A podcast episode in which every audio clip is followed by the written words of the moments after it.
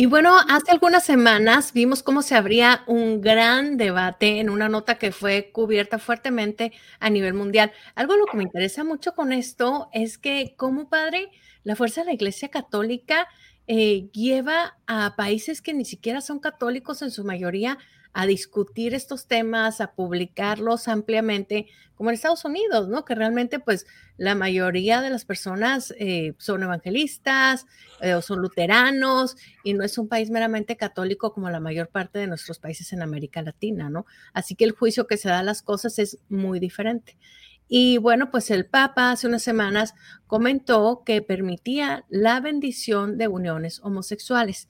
Em, hubo algunas reglas dentro de esto, ¿no? Por ejemplo, que no podían ir vestidos como novios, o sea, o que fuera una ceremonia especial dentro de la iglesia. Sí puede ser dentro de la iglesia, pero como una, pues una, simplemente una bendición, ¿no? Y que no se permiten atuendos especiales de, de boda. Y bueno, pues esto vino a traer pues un debate muy fuerte, ¿no? Gente que está totalmente en contra dentro de nuestra iglesia, otras personas diciendo que ya era tiempo y, bueno, desde un principio eh, a nosotros nos quedó súper marcado cuando entra el Papa Francisco a su papado, una de las primeras visitas, viajes que hace es aquí a los Estados Unidos. Y fue un viaje muy emblemático, la cobertura que tuvo, por lo mismo que les mencionamos, de que no es un país meramente católica, ¿no? Católico, que estuvo en el Congreso de los Estados Unidos con su atuendo blanco y fue súper impresionante ver el respeto que le tenían todas las personas, cómo todos querían acercarse a él y también cómo la personalidad y la luz de una persona impone, aunque no sea la misma ideología que tengan otros. Em, cuando termina esta visita en Washington, bueno, que va al Congreso, yo creo que fue algo muy estratégico. Durante la noche se reunió él con dos amigos argentinos que eran una pareja homosexual. Entonces yo creo que desde un principio el Papa dejó carta abierta y dijo, aquí está el acercamiento de la iglesia con, el, con la comunidad homosexual, ¿no? Porque este, este encuentro, pues, se hizo público, andaban todas las cámaras detrás de él, se ve, yo recuerdo muy bien la escena, ¿no? De cómo abraza a este par de amigos y, yo dije, esto viene a cambiar, viene a hacer revoluciones, ¿no? Así que, pues con estas palabras comenzó, pero pues han traído mucho más que esto, ¿no, padre? Definitivamente, Laurita, no sé si recuerdan ese viaje que hace y a su regreso a Roma, mm, la prensa lo entrevista, y hacen alusión también a la homosexualidad y le, le hacen una pregunta y él dice, ¿quién soy yo para juzgarlos? Este, y esto pues da pauta en el mundo a tomar una perspectiva muy diferente porque antes de, esta declaración del Papa, pues sobre todo el mismo clero eh, se, era muy cauteloso en cómo abordar, en cómo hablar al tema, sabiendo del tremendo rechazo que existe eh, contra la comunidad LGBT. Y esto es interesante porque la situación, eh, primeramente, eh, tener, una orientación eh, tener una orientación sexual diferente no depende de la persona. Nadie, nadie de nosotros escogemos nuestra orientación sexual. Yo sí a todos ustedes, radio escuchas, mm, esta mañana les pregunto, ¿a qué edad ustedes decidieron ser heterosexuales, ser hombre o ser mujer? Estoy seguro que la gran mayoría van a decir, bueno, yo no me acuerdo porque yo siempre me sentí hombre, yo siempre me sentí mujer. De la misma forma, una persona con una orientación sexual diferente así se siente. Lo triste de todo es que esta persona se da cuenta de que no es la norma del entorno y sufre desde ese momento. Se da cuenta que sus instintos, sus atracciones son diferentes y que por ser diferente no es aceptado, que es rechazado e inclusive por la misma familia.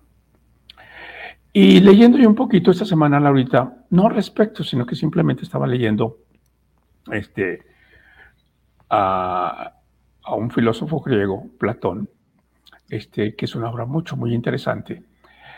Él escribe 500 años antes de Jesucristo y, es, y él hace alusión, no a la homosexualidad porque el término es nuevo, y obviamente las categorías son diferentes. Pues cuando él habla de la concepción de cómo él cree que los seres humanos eh, se crean, él de cierta manera eh, hace alusión aquellas personas que tienen orientaciones sexuales diferentes. Y lo hace con una naturalidad y normalidad. Y, leyendo un poquito en, dentro de la civilización griega, para ellos era parte de la vida. O sea, ellos no se consideraban que únicamente que debía de haber eh, hombres y mujeres heterosexuales, sino que ellos decían, hay algo más y también son parte de la creación. Es muy interesante que como civilización, obviamente las categorías eran mucho, mucho muy diferentes. Y se habla de grandes hombres, grandes héroes, grandes conquistadores, como por ejemplo Carlos Magno, pues en sus campañas se habla mucho de cómo se hacía acompañar de jovencitos, de personas adolescentes que eran varones. Y así muchísimos, muchísimos. En la Biblia está el centurión, ese hombre que va en busca de nuestro Señor Jesucristo a pedirle que cure a su sirviente. Y cuando Jesucristo le dice, vamos a tu casa para curarlo, le dice, yo no soy digno de que vengas a mí, pero una palabra tuya bastará para sanarme. Él, de cierta manera, los teólogos piensan que él también, como era costumbre, este romano, vivía con un joven varón. Eh, y es muy interesante que, eh, me da la impresión que en aquella época como que el hecho de ser humano consideraban que era creado a imagen y semejanza de, Dios, pero después esto se ha distorsionado y es terrible el rechazo, el rechazo que se tiene contra toda persona que tiene una orientación sexual diferente, que también es víctima y que él o ella no la escoge. Y aquí es muy triste que saber que como católicos, nuestro Señor Jesucristo fue una persona incluyente. Él incluía pobres, eh, gente libre, esclavos, este, él incluía a todo mundo, prostitutas, asesinos, todo, el mundo decían, todos somos hijos de Dios. E inclusive aquellos que eran grandes pecadores, él tenía una opción preferencial porque no veía de cierta manera su pecado, sino su sufrimiento. Y era muy misericordioso en ese aspecto. Y para mí es muy triste que en nuestra iglesia católica bendecimos gallinas, gallos, carros, eh, casas, y que estemos haciendo todo este mm, conmoción, dirían los franceses, con respecto a la bendición de dos personas que simplemente como es normal en la iglesia, mucha gente se arrima y le dice al Padre, deme su bendición. El Padre es específico, usted lo mencionó, le dice, no, no, hay que no son ceremonias, no, son, no hay rituales especiales, simplemente es una bendición que se le da a la persona como tal. Y lo que el Papa está diciendo, no le nieguen una bendición a una persona, son seres humanos. Y lo que se está bendiciendo es esa persona que tiene fe, tiene esperanza y cree en Dios y tiene derecho a recibir la bendición porque también es parte de nuestra iglesia católica. Son personas bautizadas en nuestro catolicismo y son personas que tienen fe en Dios. ¿Por qué negárselas? Y aquí con esta nota que aparece el día de hoy sí. y que estamos haciendo alusión, precisamente eh, habla del conflicto que ha tenido el Papa, especialmente en países como en África, donde constitucionalmente tener una, orientación sexual diferente es pena de muerte. Y los obispos africanos han dicho que esta, esta recomendación del Papa de bendecir a, personas homosexuales, inclusive que viven en pareja, pues que esto ha causado un buen revuelo en África. La nota dice lo siguiente, el Papa Francisco insistió hoy que no se bendice la unión, sino simplemente a las personas que, juntas lo han solicitado. En relación con la reciente aprobación de la bendición a las parejas homosexuales o en situación de irregularidad para la Iglesia. Para el Papa Francisco, la intención de las bendiciones pastorales y espontáneas es mostrar concretamente la cercanía del Señor y de la Iglesia a todos aquellos que, encontrándose en diferentes situaciones, piden ayuda para continuar un camino de fe. Sobre estas, el Papa quiso subrayar dos cosas. La primera es que las bendiciones, fuera de todo contexto y forma litúrgica, no exigen perfección moral para ser recibidas. O sea que a todo mundo, un criminal, un preso, un asesino que, que pide una oración, no se le debe de negar, es a lo que se refiere. Dice, no exigen perfección moral para ser recibidas. Y la segunda cosa es que cuando una pareja se acerca espontáneamente para pedirlas, no se bendice la unión, sino simplemente a la persona que juntas lo han solicitado. Recientemente los obispos de África consideraron no apropiada la posibilidad de bendecir a la pareja del mismo sexo en el continente, rechazando así la declaración porque añadieron, en nuestro contexto, esto causaría confusión y estaría en directa contradicción con el espíritu cultural de las comunidades africanas. De los cerca de 70 países que criminalizan las relaciones entre personas del mismo sexo en el mundo, más de 30 se encuentran en África, donde la mayoría de leyes de este tipo son herencia de la etapa colonial.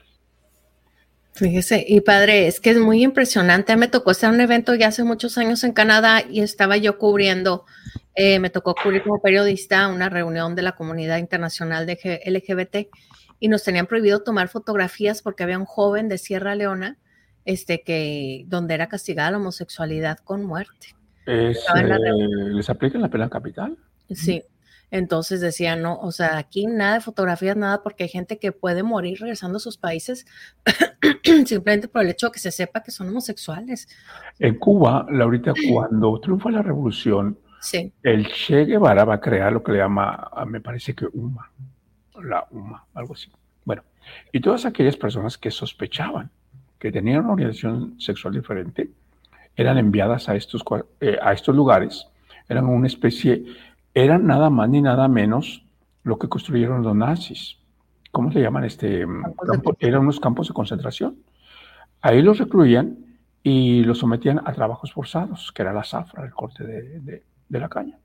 Y a estas personas se les llegó todo acceso a cuidados sociales y también a la educación. Eh, yo he conocido recientemente personas, dice que han vivido toda una de frustración porque su sueño era ser médicos cuando estaban en, la Universidad de La Habana estudiando medicina y sospechaban que tenían una orientación sexual diferente, eran expulsados y puestos en prisión. Qué barbaridad, qué tremendo, ¿verdad? Y esto es, la autoría es el Che Guevara, ese famoso héroe internacional. Qué barbaridad, que era un asesino, era un psicópata. Un psicópata, psicópata de primera. Y padre, este, tenemos una herramienta muy hermosa, bueno, lo tienen los misioneros claretianos, que es la Escuela Bíblica Claretiana de las Américas. Los pueden encontrar en YouTube como Ibicla. Y aquí precisamente el padre Manuel Villalobos tiene varias explicaciones con respecto a la homosexualidad. Entonces habla, por ejemplo, de la homosexualidad en el Antiguo Testamento, la homosexualidad y Pablo, como que en las partes de la Biblia en que se habla de homosexualidad, este hace un estudio muy detallado en esto. Él es un doctor en Biblia, una persona súper bien preparada, autor de muchos libros que son reconocidos a nivel internacional. Y yo recuerdo mucho la plática con él que él decía, en ningún lugar en la Biblia dicen sobre la homosexualidad o la prohíben, o la prohíben. De hecho, en aquella época con los romanos también era muy común la homosexualidad y era algo visto inclusive como un honor dentro del ejército. Entonces, realmente no hay citas bíblicas que hablen estar en contra de, la homosexualidad, ¿no? que Así que está bien interesante si les interesa conocer más al respecto. Eh, están todas, pues él da todo el contexto histórico del tiempo que se vivía cuando se escribe la Biblia, este, da las citas que podrían, em, pues, hablar un poco al respecto a esto. Em, y, yo recuerdo mucho que nos decía, ¿no? Nos daba una, una frase bíblica pues, en la que mucha de la gente se basa en sus, pues en decir que está mal la homosexualidad, ¿no? Y decía, es que en este mismo texto bíblico dicen que es que, que, los que pecan con la mente, que los que esto, que los que el otro, dice, o sea, básicamente está diciendo que todos al final somos pecadores todos, o sea, no, no dicen, ni siquiera entiendo por qué se centran en esto para hablar de la homosexualidad, ¿no? Así que si les interesa aprender, les dejé en los comentarios el enlace para el video de YouTube o busquen ibicla.org, ahí pueden ingresar De ahí tienen eh, ingreso a la página de internet o búsquenlos en YouTube directamente como Instituto Claretiano de las Américas y se pueden ir aquí a la lupa y nomás ponen, este, ponen nomás aquí homosexualidad y les aparecen todos los videos del padre Manuel Villalobos relacionados con este tema y son muchísimos, miren. Jesús y la víctima sexual, son inferiores las mujeres, simposio bíblico, José, modelo de masculinidades, las epístolas pastorales, sexualidad e inmoral, inmoralidad en Corinto, eh, cuál fue el pecado de Sodoma y Gomorra, se salvan los homosexuales, fíjense, este, hizo Jesús un milagro homosexual, la homosexualidad en el Antiguo Testamento, Pablo y la homosexualidad, entrarán los homosexuales en el reino de los cielos. Y ahorita estaba leyendo, padre, los comentarios precisamente de, este video de si entrarán los homosexuales en el reino de los cielos. Tiene 17 mil vistas, o sea, es, un tema que las personas... Eh, pues lo buscan, como bien sabemos, pues desde tu preferencia sexual no quita tu espiritualidad, ¿no? O tu, tu deseo de conocer mejor a Dios y está la mayor parte de los comentarios muy bonitos, ¿no? Una, persona homosexual diciendo, este, pues a mí siempre me dicen que no voy a poder entrar al cielo y, me siento muy mal porque yo siempre siento a Dios cerca de mí. Sí, Laurita, yo creo, yo siempre he pensado que mm, juzgar, rechazar, no, no respetar a una persona con una orientación sexual diferente es una mente muy obtusa, muy cerrada, es, em, es tener una, una actitud muy muy ignorante porque una persona es más que su homosexualidad. Es bondad, es inteligencia, es creatividad, es este, amistad, es mucho más. Y reducir todas las virtudes de una persona y sus efectos también. Simplemente su orientación sexual es algo muy obtuso, es algo muy ignorante. Así es, así que bueno, pues ahí les damos, les compartimos el material de Ivicla para que puedan conocer más respecto a este tema. Y creo que como católicos, que es algo que debemos de admirar de los testigos de Jehová, aunque no solo lo memoricen, pero como ellos para cualquier pregunta siempre tienen un argumento, siempre saben cómo contestar y te dicen los versículos bíblicos de dónde, ¿no? Y creo que los católicos definitivamente nos hace mucha preparación para este tipo de temas difíciles para poder sustentar ¿no? una, un pensamiento, una ideología este, de una manera correcta. sí, sucede, y no sucede en términos generales, muchas veces hay, rechazamos muchas cosas, sobre todo personas, y cuando preguntan, ¿y por qué? No sé, lo único que sé es que no, que no lo quiero o que no la quiero. Aquí está, fíjense, precisamente aquí está esta, porque a mí como se me quedó marcado en una plática con el padre Manuel que nos hablaba de, estos versículos bíblicos en que decían, a ver si se alcanza a escuchar. ¿Se oye? ¿Se oye, padre? No, no se, no se escucha ahorita. Y bueno, este versículo hablan de que inmorales, adúlteros, ladrones, codiciosos, borrachos, difamadores, mentirosos, hipócritas, envidiosos, o se salvan los homosexuales no se salva nadie, ¿no? Dice el padre Manuel, porque básicamente, pues, pues sí, todos en algo, en algo, ¿no? O sea, está, está muy bonito, ojalá tengan oportunidad de, de verlo. Y bueno, Olguita Rojo nos dice, un saludo, Olga, dice, si la Iglesia Católica enseñara con los principios de Ibicla, no hubiera tanta deserción dentro de la Iglesia y se tuviera otro concepto de la Iglesia Católica, me atrevería a decir que más cercano a lo que predicó Jesús. Y así es, padre, porque Jesús no era un moralista, ni era derecha, para nada. Ni, mucho menos fanático.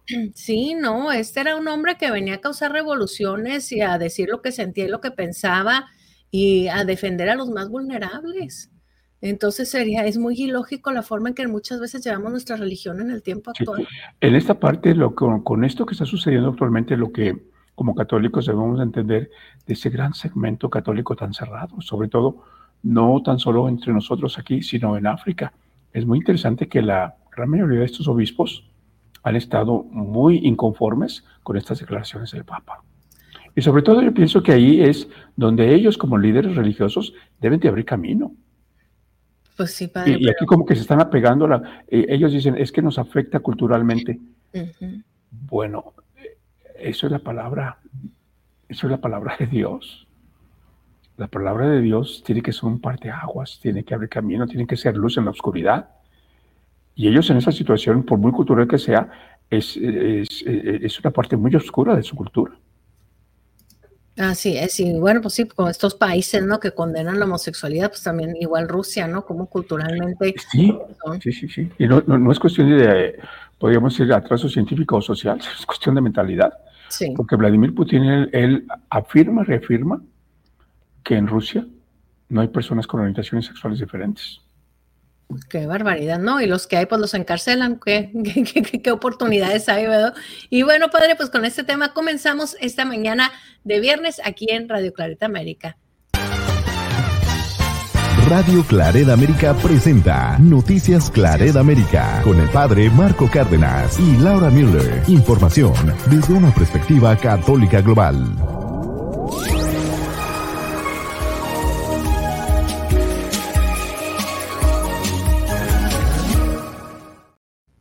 Buenos días amigos, qué gusto saludarlos y recibirlos esta mañana de viernes 26 de enero del 2024 en este Ministerio Hispano de los Misioneros Claretianos de la provincia de los Estados Unidos y Canadá. Mi nombre es Laura Müller y al lado del Padre Marco Cárdenas los acompañaremos durante la próxima hora con información importante para nuestra comunidad inmigrante radicando en los Estados Unidos. Y bueno, estamos muy contentos de cerrar esta semana de enero con ustedes y bueno, pues próximamente estaremos dando la bienvenida también a, una, a un nuevo mes, qué impresionante, ¿no? Al mes de febrero, el segundo mes, siempre los principios son una hermosa oportunidad de, de comenzar de nuevo, ¿no? De tener metas otra vez, esperanza de cumplirlas. Y a mí me encantan, me encantan. Yo creo que soy de las únicas personas del mundo a la que le fascinan los, los lunes, siempre porque siento que cierran un ciclo, empiezas otro. Y para mí me fascinan los lunes, digo, son una nueva oportunidad. Sé que a mucha gente le cuesta levantarse después del fin de semana, pero aunque disfruto muchísimo el fin de semana, los lunes para mí son especiales, así que también los viernes, porque hay que, hay que descansar, hay que disfrutar y a la familia y bueno, también cumplir con todas las labores del hogar que dejamos de lado mientras trabajamos. Así que demos la bienvenida al padre Marco Cárdenas. Muchísimas gracias, Laurita. Muy buenos días tengan todos ustedes. Buenas tardes a ustedes que sintonizan nuestra versión vespertina y muchas felicidades en este eh, viernes inicio de semana, viernes 26 de enero, en el que felicitamos a todos ustedes que cumplen años o celebran su lomástico. Que Dios nuestro Señor los colme de bendiciones. Y pues sin más preámbulos, vayamos a la proclamación del Evangelio de este día. Así es, amigos, y esto es el Santo Evangelio según San Marco, capítulo 4, versículos del 26 al 34, y dice, en aquel tiempo Jesús decía a las gentes, el reino de Dios es como un hombre que echa la semilla a la tierra sea que duerma o se levante de noche y de día, la semilla germina y va creciendo, sin que él sepa cómo. La tierra por sí misma produce primero un tallo, luego una espiga y al fin grano abundante en la espiga. Cuando el fruto está a punto, él aplica enseguida la hoz porque ha llegado el tiempo de la cosecha. También decía, ¿con qué podríamos comprar el reino de Dios? ¿Qué parábola nos servirá para representarlo? Se parece a un grano de mostaza cuando se le siembra. Es la más pequeña de todas las semillas de la tierra, pero una vez sembrada, crece y llega a ser la más grande de todas las hortalizas, y extiende tanto sus ramas que los pájaros del cielo se cobijan con su sombra. Y con muchas parábolas como esta, les anunciaba la palabra, en la medida en que ellos podrían comprender. No les hablaba sino en parábolas, pero a sus propios discípulos en privado les explicaba todo. Esto es palabra del Señor. Te alabamos, Señor. En otras ocasiones hemos eh, mencionado que cuando nuestro Señor Jesucristo habla del reino de los cielos no se refiere a ningún lugar eh, geográfico ni físico y que no dice, no nos lo describe tal como debe ser, sino que hace comparaciones. Y aquí, en esta narración que nos hace mm, el apóstol Marcos, de esto que anuncia nuestro Señor Jesucristo, nos menciona dos parábolas, dos enseñanzas. En la primera nos habla que el reino de, Dios es un proceso. Es un proceso en el que todos, que, que va creciendo poco a poco y que se va desarrollando y en el cual va a dar frutos. ¿Qué frutos da? Frutos de amor, frutos de justicia, frutos de fraternidad, de solidaridad. Pero obviamente para que esto exista, este reino entre nosotros y en nuestro presente, obviamente tenemos que participar todos en su construcción. En la segunda parábola nos señala que esto empieza de una forma muy pequeñita, que no es algo eh, grandioso o, eh, o imponente, sino que es como una semilla de mostaza que con la colaboración muy pequeñita de todos y cada uno de nosotros podemos lograr a tener un gran árbol eh, de, como la semilla de mostaza, que es sumamente pequeña, mas sin embargo esa semillita es capaz de dar eh, vida a un gran árbol de mostaza y que ese es el reino, que es algo muy pequeñito que comienza, que germina y luego va a dar frutos y obviamente frutos para todos.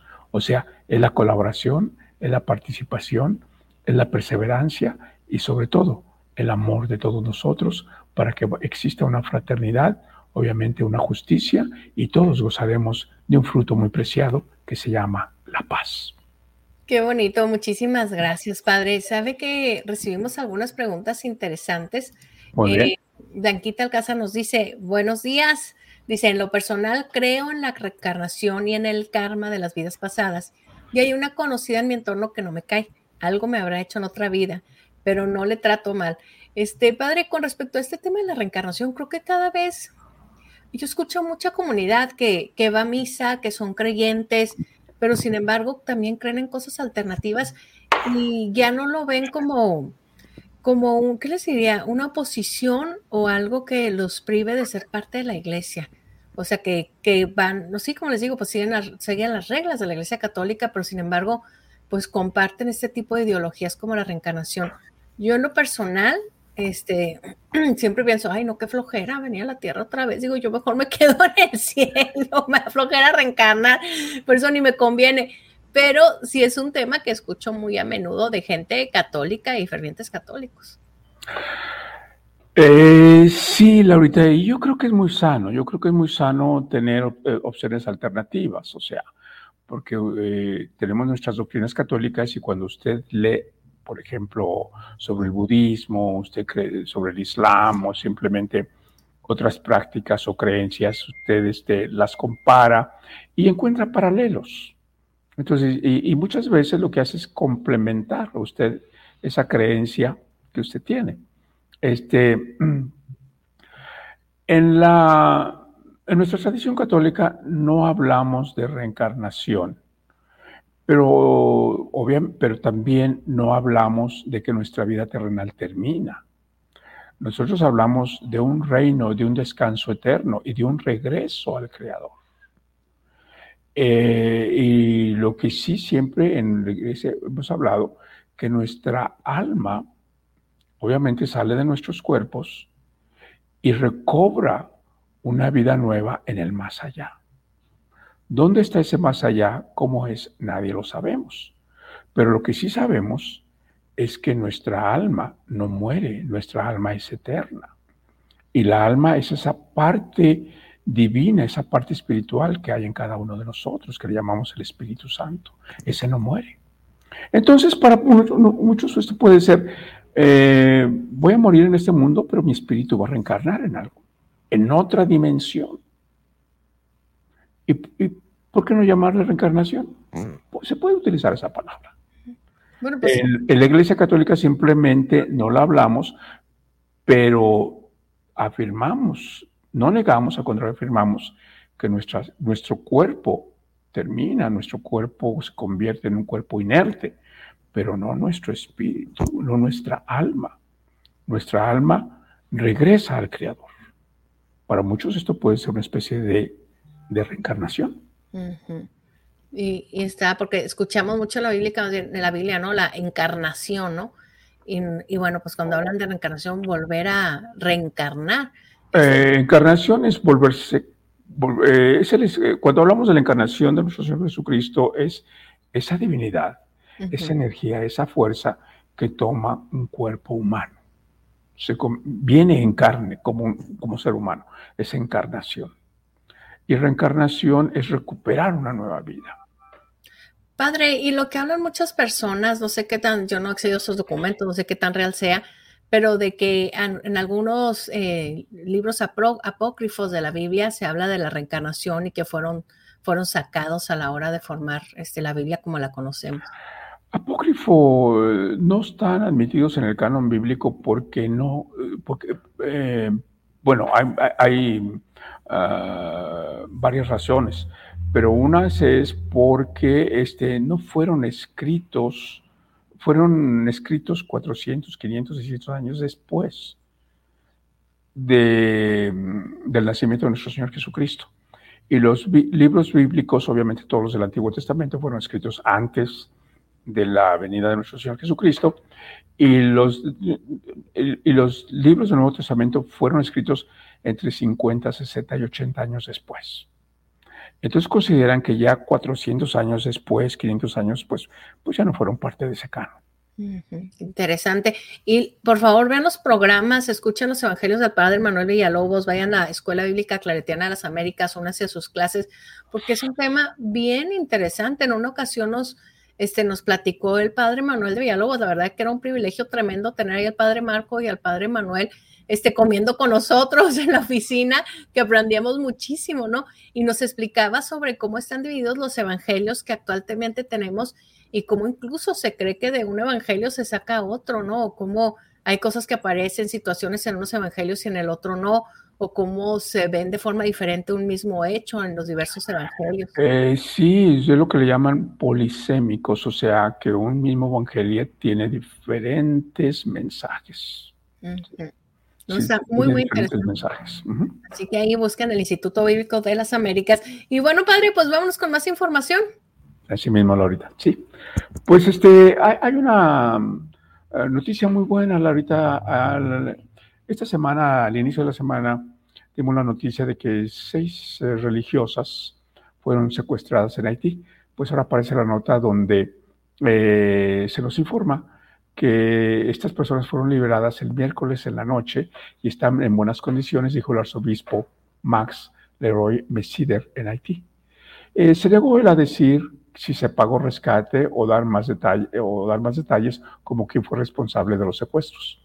El secuestro hizo que los líderes religiosos haitianos enviaran una carta pública criticando al gobierno por su inacción ante la violencia pandillera. Las religiosas de la congregación de las Hermanas de, la Santa, de Santana y otras dos personas no identificadas fueron secuestradas el viernes cuando iban en autobús a Puerto Príncipe, que es la capital de Haití según líderes religiosos. Se estima que las pandillas en Haití controlan actualmente el 80% de la capital y se les culpa por más de 2.500 secuestros el año pasado, según la Organización Mundial, eh, según la ONU.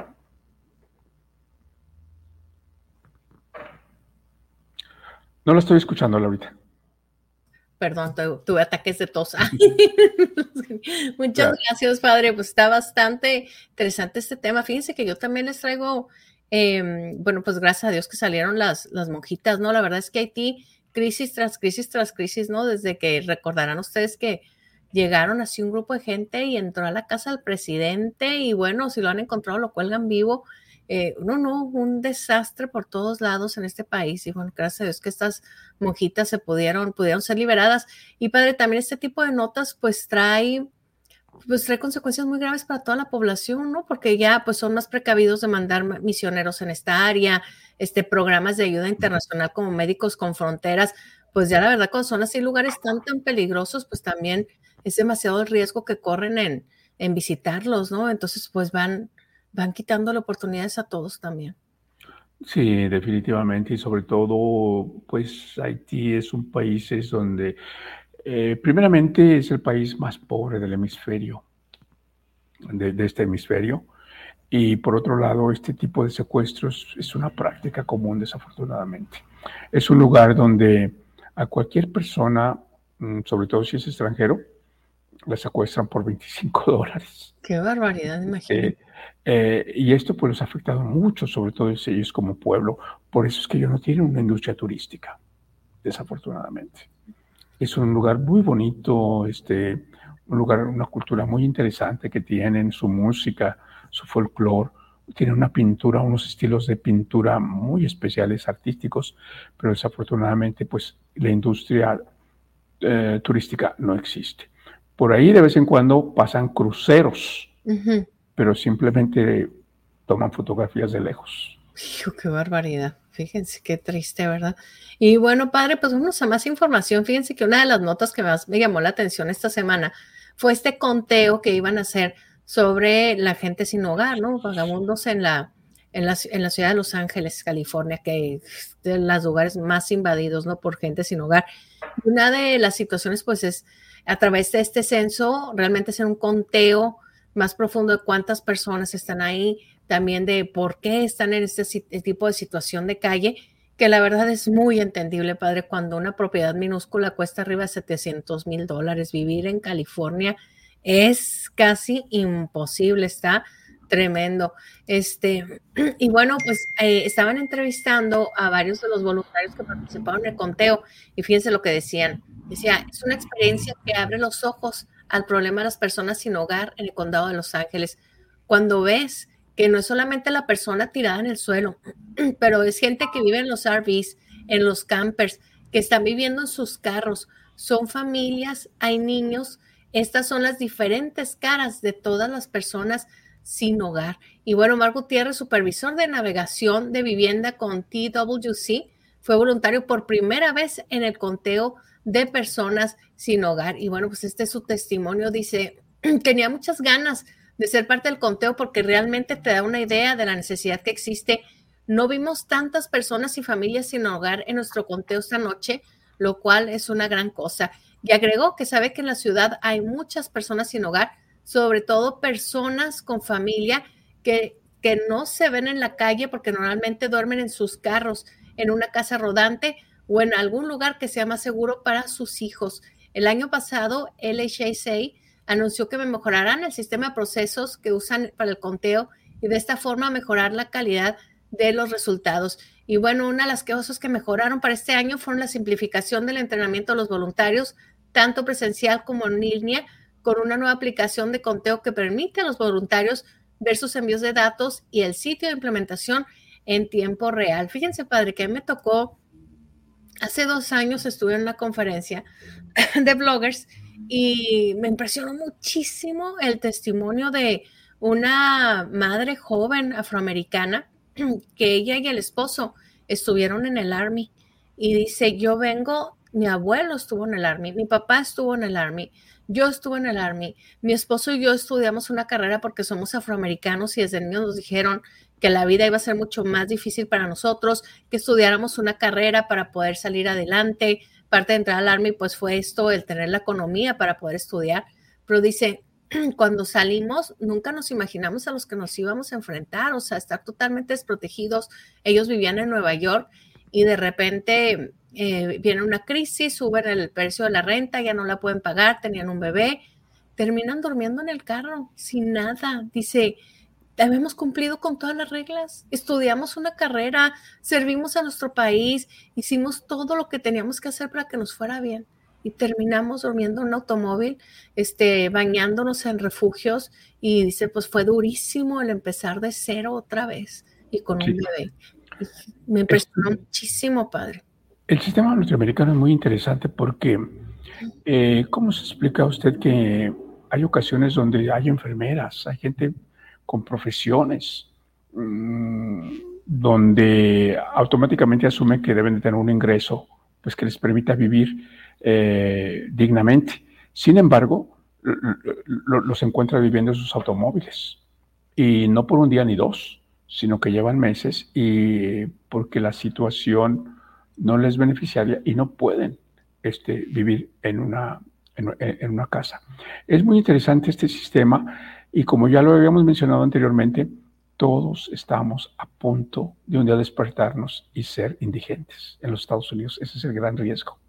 Este, yo no soy experto en economía, pero sí el, el, eh, el sistema norteamericano está estructurado de tal forma que sí este, tenemos este tremendo desafío y este, este riesgo es un país donde todo el mundo vivimos de créditos, vivimos y trabajamos constantemente. Allá no, no trabajamos para vivir, sino vivimos para trabajar. Y, constantemente endeudados, constantemente endeudados, deudas toda la vida. deudas que nunca terminamos de, de pagar, porque el sistema así está este, estructurado. En una ocasión también a mí me impactó muchísimo que una muchacha joven de unos 25 años con dos niños, anglosajona, ojos azules, rubia, este, llorando nos decía, si este es el país, como decía, del sueño americano, díganme dónde está, dónde lo busco, dónde lo encuentro. Ella con sus dos niños ya tenía meses ella viviendo en la calle. Ay, Dios mío, y con niños, qué fuerte, ¿no? Como que muchas veces nuestra imagen de esta gente, pues son muchas ocasiones personas con adicciones que están durmiendo en la calle o que están tiradas con una sobredosis y no nos ponemos a pensar, ¿no? Que hay muchas familias, que hay niños que están creciendo en, en este ambiente porque pues no tienen posibilidad de, de recurrir a algo diferente, ¿verdad? Sí, Laurita, y, y sobre todo, por ejemplo, una persona que pues eh, se habla mucho de los récords de, crédito, ¿no? Su, eh, su récord crediticio. Récord crediticio, sí. Y cuando por alguna razón, hay gente que por X razón se le olvidó o no pagó, qué sé yo, un medicamento o algo así, y le aparece. Y esto es una mancha en su récord. Sí. Y por esta simple razón, a veces es la cantidad es muy pequeña, le niegan cuando tiene una necesidad. O ya no puede rentar casa, ya, no, puede rentar casa, ya no puede este, desarrollar alguna actividad que necesita una, para su para su vida, eh, para su vivir cotidiano básico. Sí, fuertísimo. Y padre, pues vamos a cambiar de tema, nos vamos a dirigir un poco a, la política en este momento porque está el tema que arde. Eh, el líder de la minoría del Senado, Mitch McConnell, estuvo dando declaraciones muy fuertes porque al parecer el candidato, bueno, el precandidato del Partido Republicano, el expresidente Donald Trump, ha tomado, pues, bueno, básicamente está diciendo, Trump está obsesionado con quitar los fondos que estamos mandando a Ucrania.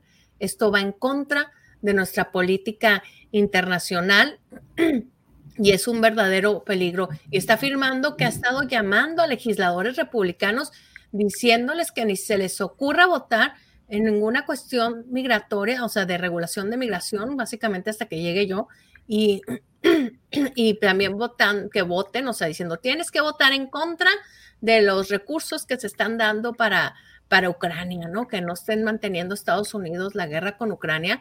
Y Mitch McConnell pues sale a decir que no se meta, o sea, que esto no está bien, que no puede estar este, tratando de influir en las decisiones de los legisladores. Así que pues está fuertísima esta nota y, y pues creo que lo más fuerte de todo es que nos da un precedente de lo que puede ser una segunda administración de Donald Trump en la presidencia o sea, que quiera manipular, esto va totalmente, va totalmente en contra de, la democracia, ¿no? De la que siempre presume Estados Unidos. Yo creo que si algo se sienten este, tan orgullosos los estadounidenses, pues es su democracia, ¿no? Su capacidad de decidir y de que se respeten. Y ahorita imagínense donde llega la presidencia, padre, que la cuestión es que se ve súper cercano Donald Trump, siento yo mucho más cercano que Biden a la presidencia del país. Definitivamente, Laurita, sí, eh, inclusive hay ya sectores que ya lo dan como un ganador, ya lo dan como un hecho de que él va a ser el próximo uh, presidente de los Estados Unidos, sí.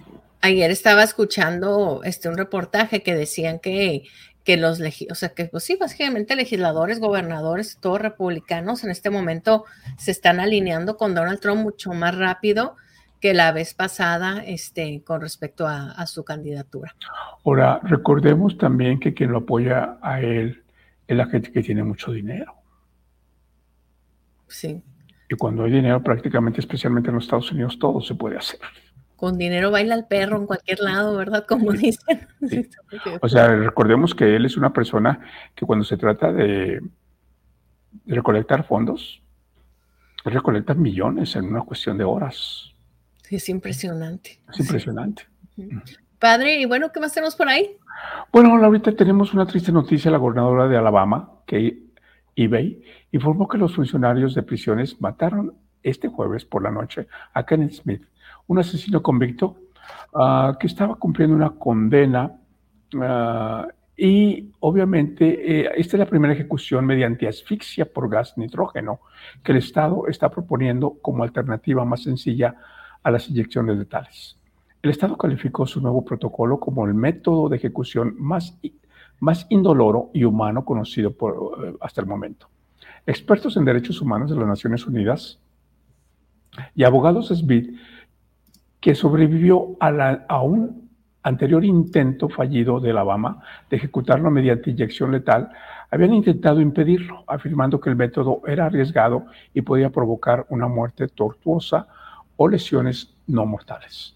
Según el nuevo protocolo anunciado en septiembre de forma confidencial, los funcionarios se movilizaron a Smith en una camilla y le colocaron en la cara una máscara respiratoria comercial de seguridad industrial. A la máscara se le conectó una, bomba de nitrógeno puro para impedir, para impedir que inhalara oxígeno. Aunque en décadas anteriores se han empleado gases venenosos como el cianuro hidrógeno en las ejecuciones, esta sería la primera vez que se ejecuta una, una, una, pena de muerte utilizando un gas inerte para asfixiar a alguien. Quienes se, se, oponen a la pena capital, incluyendo expertos en derechos humanos de las Naciones Unidas, han afirmado que el método equivale a experimentar con seres humanos y que podría simplemente herirlos sin matarlos o conducir a muertes tortuosas. Los Estados Unidos, que aplican la pena capital, tienen cada vez más dificultad para conseguir fármacos para las inyecciones letales, en parte porque las empresas farmacéuticas prohíben suministrarlos a las prisiones para cumplir una orden europea que sanciona el comercio de productos destinados a la tortura o a las ejecuciones. Smith fue condenado por asesinar a Elizabeth Sennett, esposa de un predicador, tras aceptar él y un cómplice una recompensa de mil dólares de su marido para matarla según el testimonio del juicio. Qué barbaridad, este, fuertísimo, ¿verdad? Y bueno, lo están viendo, lo viendo aquí, el de la izquierda es Kenneth Meets, es el hombre que ejecutaron. Y algo bien interesante que salió, padre, ¿cómo se llama los, pues, los líderes espirituales o los sacerdotes que están en las prisiones? Tiene un nombre especial, ¿no? Eh, son eh, capellanes. Los capellanes. Entonces, Kenneth Smith era ateo y necesitaban un capellán ateo, que o sea, de hecho salió varios reportajes muy interesantes. Un, capellán protestante. Protestantes porque decían cómo podemos, o sea, darle una guía espiritual, ¿no? Y, y lo, pero según yo, él, él, era un ateo, ¿no, padre? También el, el que fue el guía espiritual. Un ateo es aquel que no cree en Dios y un protestante es aquel que no es católico. No, pero era, era ateo. Era un uh, Podría ser, sí, sí, también. Porque religión y espiritualidad son cosas muy diferentes. Hay personas que son religiosas y no son espirituales. Y hay personas espirituales que no son religiosas. Son religiosas, así es. Bueno, eh, bueno, es, reverendo, entonces sí ha de Déjenme ver, porque lo que yo había leído era que era un, un ateo, pero estaba bien, bien interesante porque decían, pues, cómo llegar a a, dar apoyo, ¿no? Y este, este reverendo se encarga de, dar precisamente apoyo a personas que están en, pena de muerte, ¿no? Y bueno, pues está tremendo, padre. Saca un reportaje CNN precisamente por el fallecimiento de, Kenneth Smith y, dicen que, antes de morir sus, de sus últimas palabras fueron diciendo básicamente, hoy el estado de Alabama está dando un paso atrás para toda la humanidad. Este, y diciendo que, básicamente se iba, se iba lleno de luz, se iba con amor y, que estaba listo, ¿no? Em, pues que la muerte, ah, esta es una muerte, nomás creo que está autorizada en tres estados, o sea, en Alabama se acaba de autorizar hace un, par de años y se llama y, eh, hipoxia por nitrógeno. y, bueno, pues, eh, pues era también, a mí se hace muy impresionante, padre, que tienen básicamente a la persona ahí muriendo y tienen a gente viendo? Yo supongo. Eh, sí, lo estoy observando. Este, eh, él, eh, Kenneth Smith, es la segunda vez, porque en el, primer intento, cuando tratan de ejecutarlo la primera vez, no, no logran el objetivo. Los que tratan de aplicar la pena capital sobreviven. Y entonces, este, obviamente, sus abogados y este, defensores de derechos humanos pues este, mm, abogan porque se le, se le perdone este, la vida, pero no, intentan de nuevo y en, en esta ocasión, por eso es que tratan con este, con este gas. Para que se lo mate, pero dicen que, pues, es algo nuevo y diferente. Y supuestamente agregan que este que es algo que es algo indoloroso, o sea, sin dolor físico. Pero aquí lo que más duele es el dolor emocional. Sí, dicen, en la entrevista que vi de él decía que tenía ataques de pánico todos los días. Imagínense, estarte ahí dos años sabiendo que te van a matar y que si con gas y que si con otro y, y cuándo, cuándo va a pasar. Digo, tampoco era una perita en dulce. Este, había asesinado a una mujer por encomienda de, del, del esposo. del esposo. Estaban ahí presentes en la ejecución los dos hijos de la señora que fue asesinada, que estaban en sus veintes cuando la asesinaron y decían ellos, este, pues estamos viendo que se haga justicia y queremos que nuestra mamá sea recordada como una mujer este, muy amorosa y respetable, ¿no? En estos casos, Laurita, en estos casos, para los hijos no es una cuestión de justicia. Esta no es la justicia. en estos casos es, este, ¿cómo le llaman? Mm. ¿Venganza o qué? Venganza. Tú, este, tú mataste a mi mamá y ahora la ley te va a matar a ti. Eso es venganza. Eso no es justicia. Ay, qué fuerte, pero déjenme, eh, pues está, está tremendo, pero bueno, pues ya se dio esto. Estaba, creo que era Arkansas, padre, Alabama, y no me acuerdo qué otro estado, este, sobre todo estados, estados rojos, ¿no? Estados republicanos como que son más partidarios de, de este tipo de, de este tipo de hechos, ¿no? De la matanza a través de, de la pena de muerte. La pena de muerte, para muchísimas personas en el mundo, dice, eh, los Estados Unidos es un país desarrollado, entre comillas, civilizado. ¿Y cómo es posible que exista la pena de muerte, la pena capital? Ay, qué fuerte. Y bueno, padre, pues por venganza, ¿no? Básicamente, sí, exactamente. Esto es venganza. Sí, la pena capital no es justicia, la pena capital es venganza. Y bueno, padre, pues antes de irnos tenemos la recomendación de nuestra querida Blanquita Alcázar para este fin de semana. Se llama Pesadilla de un secuestro en California. Está basada en hechos reales, está en Netflix. Así que bueno, yo siempre te veo tus recomendaciones, Blanquita. Pesadilla de un secuestro en California. Y yo, yo sí les quiero súper, súper recomendar La Sociedad de la Nieve. He escuchado que gente que dice, ojalá no lo hubiera visto porque está fuerte, pero fuerte, pero fuerte. Y ayer platicaba precisamente con una amiga de esta, de esta película que es de la, pues usted lo recordará el hecho, ¿no, padre? De cuando se estrella este avión de la Fuerza Uruguaya con 46 personas eh, en el avión, prácticamente todos jovencitos entre los 25 y los 19 años que iban a un partido de rugby en Chile. Y pues el piloto tiene un error, al parecer después descubrieron que no funcionaba bien la, eh, uno de los aparatos del avión que dictaminaba la, distancia y, se estrellan, se estrellan y los jóvenes viven 70 días en la nada, o sea, arriba de una montaña, rodeados de nieve, sin zapatos para nieve, sin chamarras, sin absolutamente nada. Está tremenda. Ellos estudiaban en un colegio católico de hermanos irlandeses.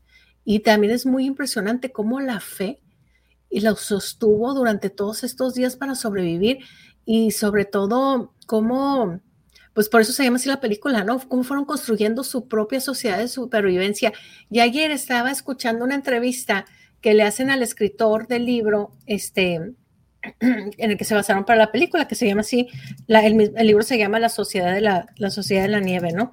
Y, y, decía él, y me encantó eso, decía, todas las películas apocalípticas que vemos, es muy cierto, ¿no? En todas las películas apocalípticas siempre surge este, pues estos líderes que, que se vuelven dictadores y todo se hace mal y la gente se empieza a matar entre ellos, ¿no? Y el salvajismo de la humanidad. Y dice, pues realmente esto que sucedió con estos jóvenes de la Sociedad de la Nieve, pues fue un experimento real, ¿no?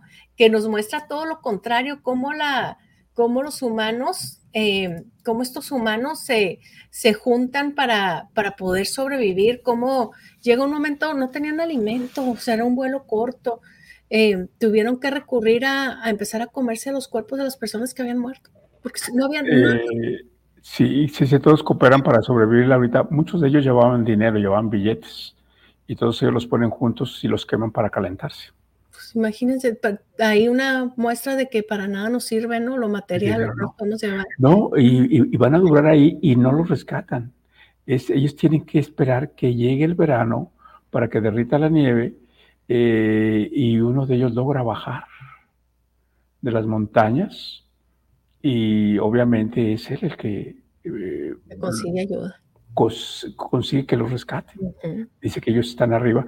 Lo que es interesante de todo esto es que una madre que tenía sus hijos y que murió, perdón, no murió, este, e, consultaba con una mujer.